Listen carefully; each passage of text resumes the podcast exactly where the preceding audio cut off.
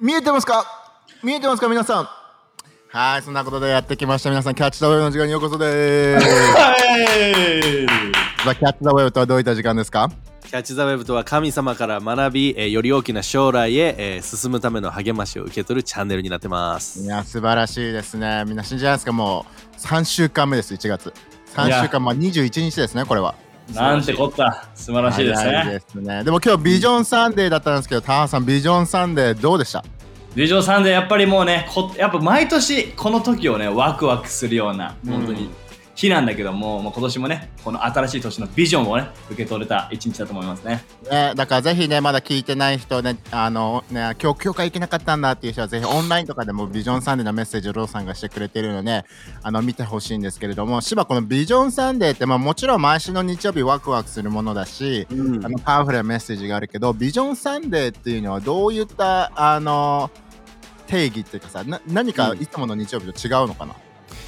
ビジョンサンデーっていうのはやはりこう、まあ、自分のね人生自分の1年間のビジョンもそうだけれども自分たちのこの家族、家ライフハウスがねもしあなたの家なのであればこのライフハウスっていうこの教会がどこに向かっていくのか神様がここの教会を通して何をしてくれるのかっていうのをやっぱロドさんが受け取ってそれを、ねこの教会にこう流してくれるっていうねそのメッセージだからこそ、まあ、1年、うん。この1年がどういう1年になっていくんだっていうやっぱそう予言的なねあのメッセージでもあると思うし自分たちがこう期待させてもらえる、ねそんなメッセージだよね。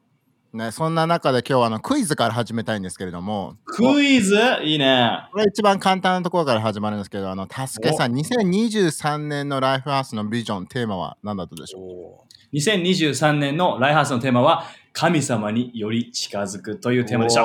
素晴らしいですね。これは多分みんなわかると思いますね。クローザーというね、いろいろ何に近づくっていう、えっとテーマでね、毎月メッセージしてたと思うけど、じゃあ、柴さん、やりました2022年は覚えてますか？2022年ですか？はい。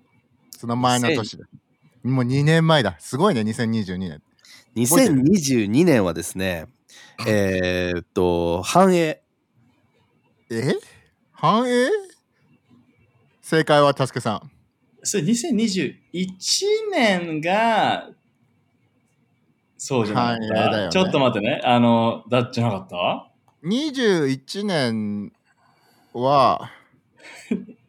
20年がドリームセンビジョンでしょ？うん。そ21年がドリームセンドリームのボリューム2でグッドジャーニーじゃなかった？う。それが、ってなると繁栄22年は？22年は、22年が出てこない。集まり始めた時ですからね。うん。あ覚えてますか、はい、い。はい、来ました、2022年。お完全にリフレッシリフレッシュ。あー、リフレッシュだ来ましたって完全に今あのカンニングしてましたね。調べた人ですよね。調べましたか？調べ 調べることはいいことです。カンニングは良くないけど調べることは調べることはいいことです。試験中に調べただけです。先生に見つかったらそう言ってほしいよね。ランニングじゃないですって。あげじゃないです。調べただけで。試験中に調べただけでございます。聞いてる皆さん絶対カンニングとかはしないでくださいね。調べてやめてください。あの、でもなんか心の中で、じゃあ、あの、田さんに質問したいのは、今年2024年はじゃあ、あ、テーマは何になるんですかね？2024年のテーマは、じゃあズバリ、恵みと真理。うおいかっこいいですね。でそれが2024年フォーカスを置くってことだけども、じゃあ、去年のテーマとかさ、それまであったテーマっていうのは、なんかもう気にしなくていいものなのかな？どっち宛てのメッセージ質あ、ごめん、問です助かけ、助けに行ったんだけど、たごめん。ああ、はいはい。えーもうこれは、あの、その前の月、あの、年のビジョンっていうか、年あのビジョンっていうか、テーマが帳消しされるんじゃなくて、そのレイヤー的な感じで積み重なっていくものだと思うんだよね。だから、いい旅のままでいるし、リフレッシュもあるし、神様により近づいていくし、そして、今年、恵みと真理なんだっていううんピクチャーだとう。うさん、これはあれですね、あの、木の年輪のような感じなんですね。そうですね。年輪ですね。本当に。毎年毎年身を増していく。いいね。を増していく。だから21年間、22年目のこのライフハウスの旅路の中で、どんどんどんどん油注ぎだとか、あのビジョンっていうのにそっちに向かっていくという年輪ですね、柴さん。そうですね神様がこの教会を通してねしてくれる素晴らしいことに向けてまた今年もね一歩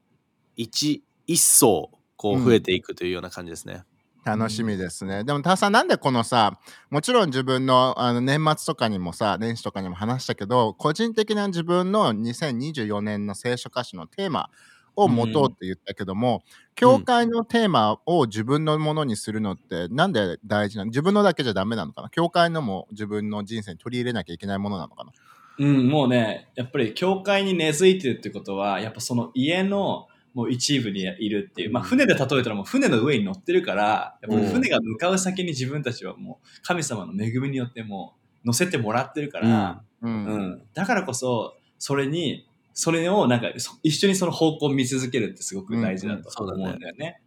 でそれをみんなでお祝いできるし、みんなで体験できるっていう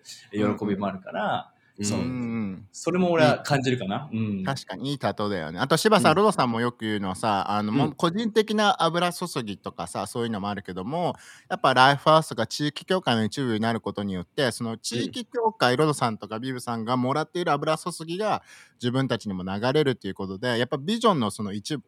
このテーマの一部になるっていうことはそのなんか2倍の油注ぎを受け取れるっていうこともあるよね。そうだね。本当にあの神様が流してくれてる主任牧師にねあの注いでくれてるものを俺たちも受け取っていってでその助けが言ってくれたけれどもねあのみんなの勝利が私たちの勝利、ね、私の勝利がみんなの勝利っていうさ、そのなんか大きなコンセプト自分一人の人生じゃないっていうところでね。All for one, one for all ですねこれは。おー。間違いないです。いいっすね。なんでカタカナが好きな堀内さんがこれを使わなかったの私2024年。違いますよはい、違うんだ。いや、最初の2週間、そんな変わらなかったですけどね。大体3週目からギアって入り始めるじゃんあそうなんだね。そうなんだね。初ビジョンサンデーから。ビジョンサンデーが年の始まりだからあそうなんだ。あなるほどね。ー。諸説ありますけど、そうなんですね。諸説なんだね。で、コメントは、そんなもんでした。そうだよね、そうだよねって言って、うんうんみんなの勝利が私の勝利、私の勝利がみんなの勝利。でみんなでのお祝いっていうところだよねっていう。通常運転だともうちょっとなんか付け加えることもあったので、ちょっと確認です。あの、やっぱ、あありがとうございます変わりましたね。そこの面でもす。ごい。尺が短くなっていくんですね。尺も短くしていきたいですね。もういいですね。でも、ターさん、このさ、あの、率直にさ、この今年のテーマは、その、恵みと真理って聞いたときに、ターさんはどう思った、いや、俺はもう大好きな言葉の二つだから、それを一緒に聞けるのがめっちゃ嬉しいっていうのと、いいね。うんやっぱりね、用いられてるそのテーマとなる聖書箇所からも、このピクチャーの本当に力強さっていうか、うん。その、うん。美しさっていうのを俺感じるから、うん俺すごい好きだね。ターさん、ちなみにこの聖書箇所、テーマとなる聖書箇所はどこだったんですかね？これはね、ヨハネの1の17で、うんすなわち、読んでいいです読んでいいですか？お願いします。お願いします。読む特権をいただいていいですか？すなわち、掟はモーセを通して私たちに与えられた。え恵みと真理はイエス・キリストを通してもたらされた。うん。おーちょっとこれ説明していただくとどういったことなんですかね、ターさん。でこれは、まあ、そのヨハネがもうイエスが来た姿をこう表してるんだけども、うんまあ、立法っていう掟っていうのは、モーセを通して与えられたものだけど、うん。恵みと真理っていう存在が、イエス・キリストを通してもたらされた、来てくれたっていう、うん。ピクチャーがすごく美しいなって思いますね。ね、だからそこの中でやっぱもちろんモーセがね持ってきた詩はこの「起きて」ってものも良かったんだけども、うん。そこだけじゃやっぱりね十分ではなかったってことだよね。そうだね。まあ、聖書にもあるけれども、掟っていうのは自分たちのね、不完全さを示してくれるものであって、でもその不完全がゆえにね、こうイエス・キリストが来て、でその部分をこう補ってくれたというかね、イエスが全て背負ってくれた、ね、俺たちが支払うことのできない、うんえーもの、贈り物、それが恵みっていうところだけれどもね、うんうん。この2つのコントラスト、俺すごい好きなんだよね。ね、だから起きてのこのさ、やっぱ罪っていうのが自分にはダメなんだ自分じゃなくて不完全なんだっていうのをやっぱ示していて、でなターさんそのロドさんはその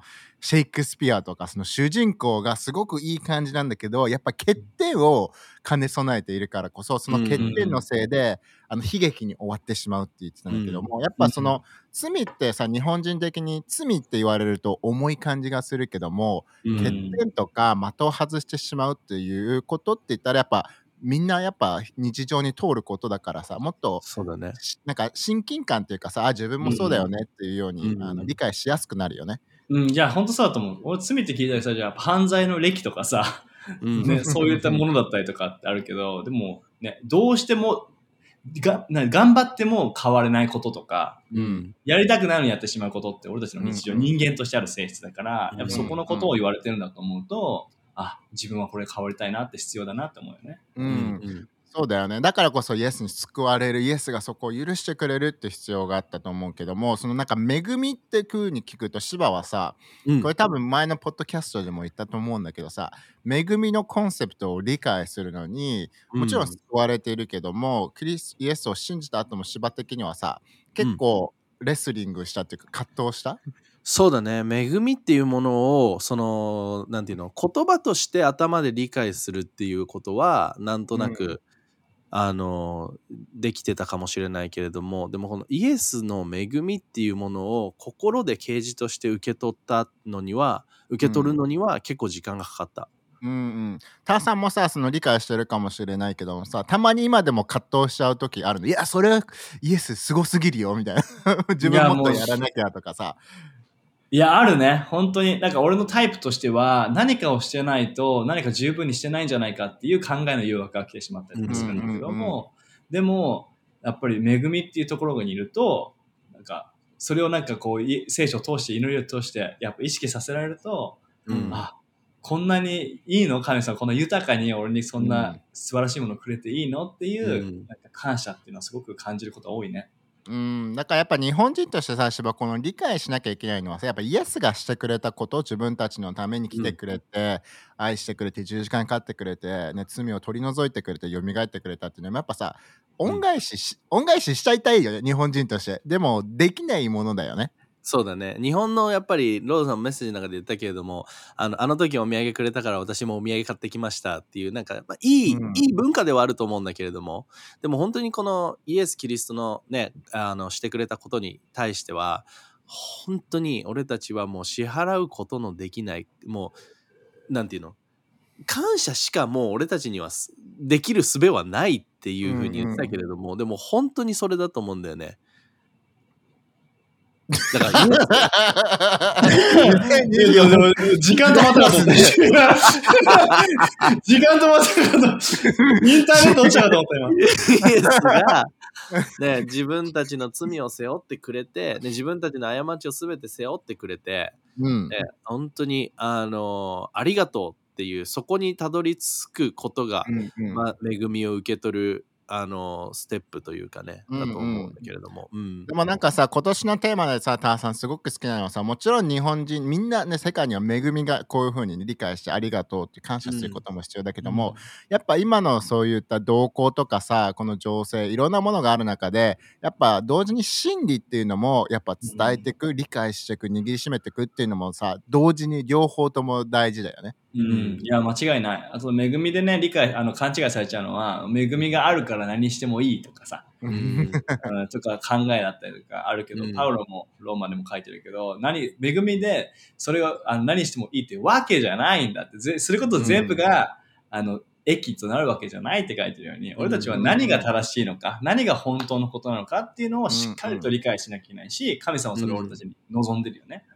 うんううん。ん、でなんかさ芝このローさんのメッセージ聞いててさ、うん。個人的にすごい好きだなと思ったのはあのペテロとあの、うん。イエスのやり取りのあの網をそっちに投げてごらんっていうさ、はいはい、あのルカのストーリーなんだけども、うん。あのそこの中でさすごくロドさんがさ噛み砕いてくれたのはさあのストーリーの中でも恵みと真理が両方とも、あの兼ね備わってたっていうのはさああいう風に聞くとやっぱすごくイエスって本当に恵みと真理を通して来てくれたんだなって感じるストーリーだったよね。そうだね。ペテロ自身もやっぱそこでこう魚が取れた時にあのねそのイエスからこうは離れたというかさうんなんかこうイエスのもとにひれ伏してねあの私はあの罪深いものですというかまあ自分自身がうん。おなんていうの自分の中で多分わ分かってるしみんなもそうだと思うんだけれども、やっぱり自分がこう完璧ではないっていうことに対して完璧な神様、素晴らしい神様のその自分に対してのいい行為め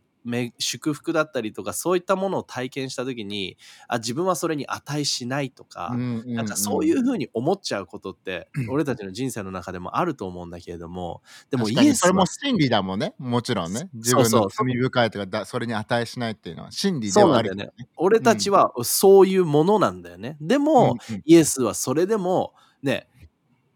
一歩離れたペテロに対して一歩近づくというかさ、うんうんうん。その寄り添ってくれるというかさ、うんうん。だからいや分かってるよそんなことって。でもそれでも俺はお前を愛してるし、お前を人を取る漁師にするんだよっていうさ、すごいよね。新しい使命目的を与えたっていうところがやっぱその恵みと、ね、そのイエスの真理がありながら、ね、その愛で覆ってくれる素晴らしさっていうのがあるよね。いいよね。タワさん、だってさ、うん。そこの中でさ、罪深い人なんですってさ、近づかないでくださいっていうペトロに対してさ、もちろんそれ真理だからこそさ、イエスはさ、いや、そうだよな、お前罪深いよな、あああだこうだしてきて、こういうこともあるよなっていうふうに言えたけど、言わないっていうのはやっぱりさ、それと逆に本当のアイデンティティっていうか目的とかうんビジョンをね、使命を与えるっていうのは本当に恵みだよね。いや、うん本当に恵みだよ。だってさ、そうやってさ、私は罪人ですって言ってのはさ、イエスだったらもう罪ない完璧な存在からそこで 裁けるわけじゃん。そうだねって。有罪って。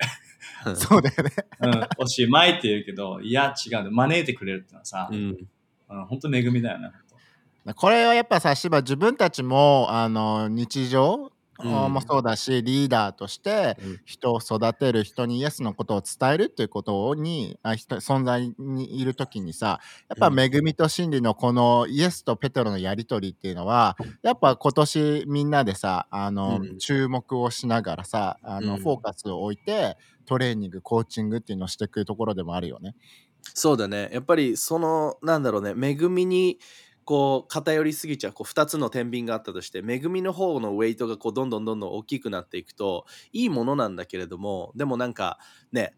例えば言わなきゃいけないことを言えないだったりとかさ恵み、うんうん。愛ね愛するがゆえにっていうところを間違えちゃうとそういう結果に陥ってしまうかもしれないけど、でも恵みがあるからこそ、ね、うん。その人に対して、ねじゃあイエスがしてくれたんだから私たちはこうだよね。こうこれをするべきだよね。こうなるべきだよね。こっちに行くべきだよね。っていうその真理をしっかりとこうねそっちにもウェイトを置いていくときにやっぱりそのリーダーが立ち上がっていくと思うし人の人生がいい方向に変えられていくと思うし、うん。なんかこうミスミス、ね、言わずに痛い思いをしてしまう人っていうのがもしかしたらね真理を伝えないことによって生まれてしまうかもしれないけれども、でもそれをこうねこう正しく導いていくことができるって、うん。俺もすごいこの恵みと真理のバランスを信じてる。ね、しかもさ、うん。なんかターさん自分個人的に感じたのはさここの、やっぱ恵み深い正しい真理をなんかただ真理を伝えるんじゃなくて、うんその愛にあふれた恵みにあふれた真理を伝えるっていうのがやっぱここ肝かもしれないよね。なんか、うんうん罪深い人ですとかあなたはこうしましたあなたは違います。って裁くような真理もあるゆえでも恵み深いそのイエスがねペトロに伝えたそのアイデンティティとか目的とかいう真理っていう2つあのうん聖書でさ、自分の下ではさ命を与えることもできれば、ね、死を与えることもできるっていう、うんその命のあふれた真理を伝え続けるっていうのがターさんこれもまた肝っていうか味噌の一つだよね。いや、本当に肝だし、味噌だと思うし、醤油肝だし味噌だし。ソースでもあるし塩でもある。ソースでもあるんだけど、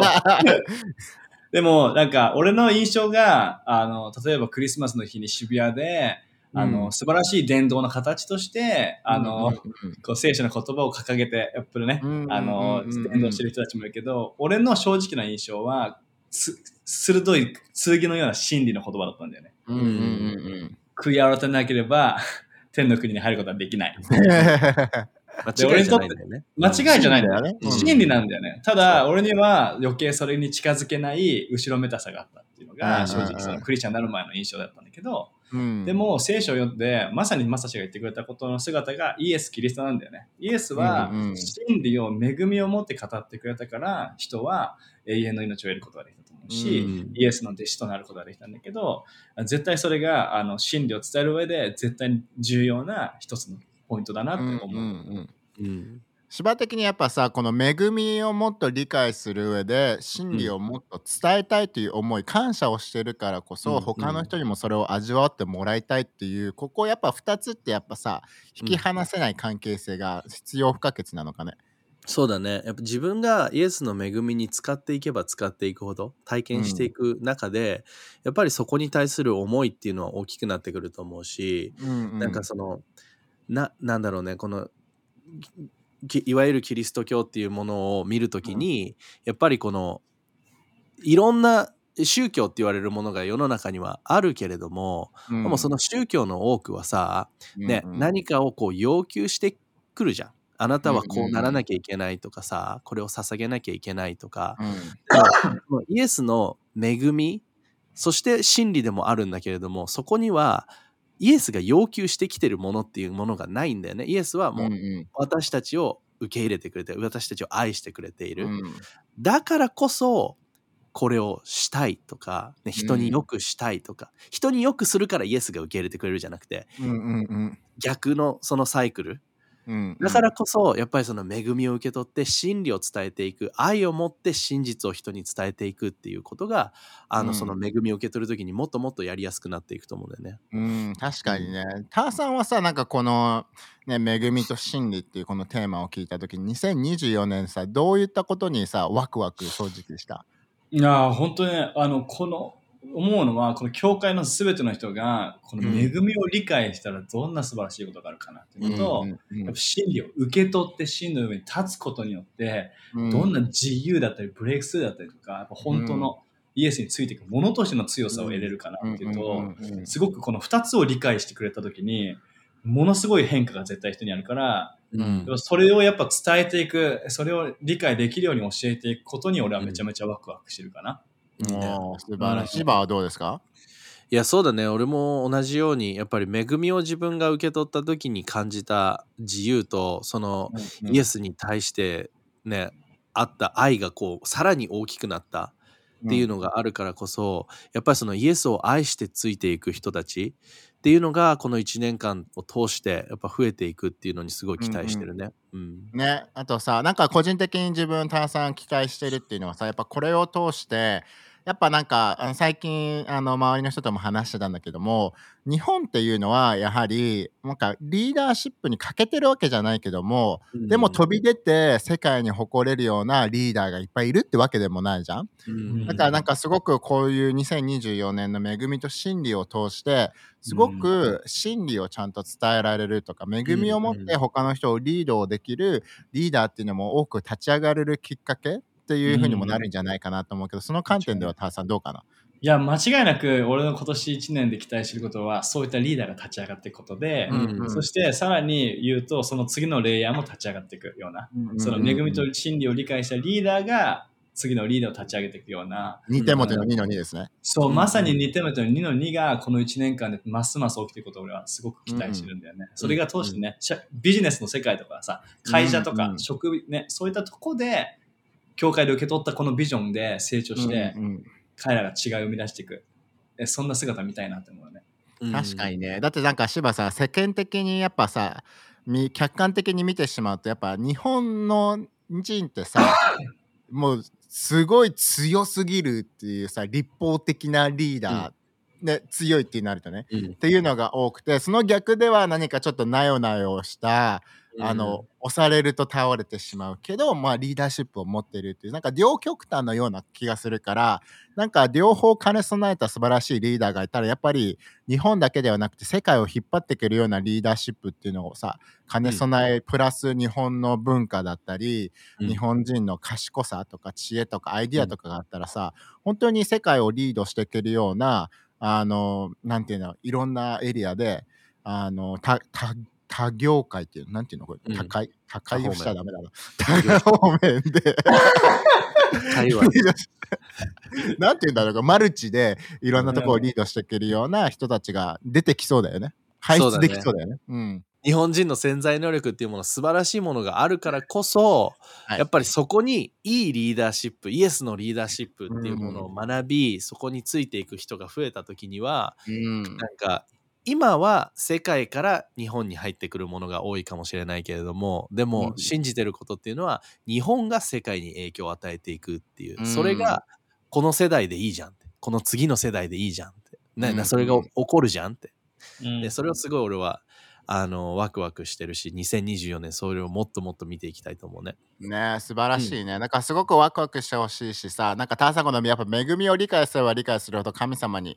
使いやすくなるっていうかさそのやっぱドリームチームとかもどんどん増えていくと思うしさ、うんあとはなんかやっぱそれこそターさんも言ったけどさここで本当に癒しっていうのがさうん神様との関係がうんより親密になるって人も増えそうじゃない？いや、うん。本当にね、マジ、それがマジで見たい。なんかもう、本当毎日さ、神様の愛を一身に受けて、その恵みをうんうん。本当いっぱい受けて、うん。そこからもうしなきゃいけないっていうよりも、はあ、ただあなたに使いたい、あなたのために何かしたい、そして、うん。同時に癒しも受けて前に進めるような、そんな人たちを今年すっごく見たいな。いいね。だからなんかあれだよね、芝、信樹のストーリーでもさ、自分たちも信樹すごく大好きだけどさ、うんその聖書を読む目線が変わったっていうさ、そのなんか神様はこうしろって言ってるよりか恵みを理解した時に、天のお父さんが息子もの自分にこういうふうに一緒にしてこうよこっちの方がいいんじゃない？っていうアドバイスをしてくる、愛をこもったさ、真心こもった言葉に受け取りやすくなったって変わってたけど、うんうん。やっぱそういうのがやっぱどんどんどんどん見ていきたいよね。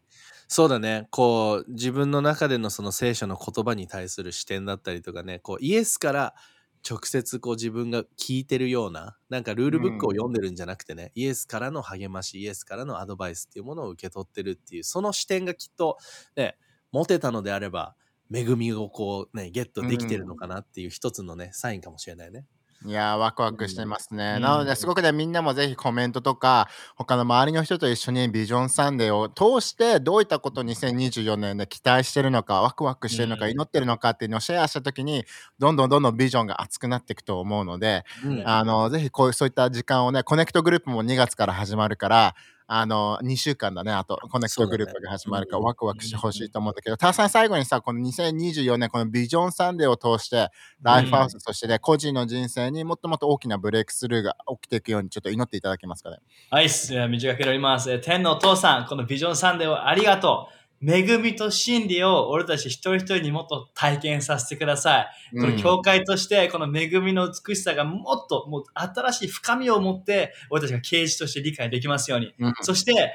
俺たちがベストな形でその真理を受け取るために心を整えてください。そして、うんその真理が俺たちを自由にしていきますように間。違いない。それを通してこの日本中の人たちが教会に来てその恵みと真理に触れてイエス、うんあなたの救いを受け取る年になりますようにイエスを名によって祈ります。アメン。アーメアメンン最高ですね。なのでね、今週のキャッチドウェイはこの辺になりますので、ぜひぜひいいねをしたり、あのチャンネル登録、そしてね、あの周りの人もぜひね、2024年も引き続きシェアしていただけると嬉しいです。ということで、次回のエピソードで皆さん会いましょう。またね。またバイバね。イはい、じゃあ、さざ波の時間に移っていきたいと思うんですビジョンサンデーさざ波ということで、ちょっと、はいあの、さざなんじゃっていいのかなということもあるんですけれども、じゃあ、堀内さん、ビジョンサンデー記念特別なさざ波いただけますかね？この日のさざ波が1年ののさざ波をセットすると言っても過言じゃないですからね。この日がすごい1週な。間目じゃなくて年の1週間目じゃなくて3週間目だ。今日が新年なんだね。今日がそう、あの、みんなにとっての。さざなんでいきましょう。あのー、整いましたみたいなさざなん感じでいきましょ。う。整いましょう。じゃない。はいまあ、あのーとある日の食卓での会話なんですけど、はい。まあ、あのーこの日が来たかっていう。よう。な、あの、タイトルをつけましょう。かね、このストーリー。あの普通にご飯を食べてたんです。そしたら、えっ、と、自分の息子、長男、ジュダが、あの、突然、あ、パパ、そういえばねっていうふうに、こう、話を始めて、お、どうした？どうした、ってパパ、そういえばね、今日ね、ママがね、保育園からね、あの、車で運転して帰ってきてたんだけれどね、そしたらね、突然ね、車がね、ボンって言ったの。そしたら 奥さんが突然、ああ、ごめんごめん、そうそうそうそう、そういえば、あの、ミラー、あの、電柱にぶつけた。あ、息子たちの前で何かを隠すことはもうできなくなったんだなっていうことに気づかされた食卓の会話でした。えー、すごい。素晴らしい。パンチ力あるね、短いのに。うん短くていいね。これあれじゃない、ワンワンインチパンチっていうか、こうこれだけでね、うんね。飛んじゃうような。すごいもう、30秒ぐらいだったんだよね、すごく。ゼロから100円すごい。スターさんどうですか今のは。素晴らしい。ガリガリガリガリグッドウェーブ。ガリガリガリガリってますね。ガリってますね。こんな感じで皆さん次週も会いましょう。またね。バイバイ。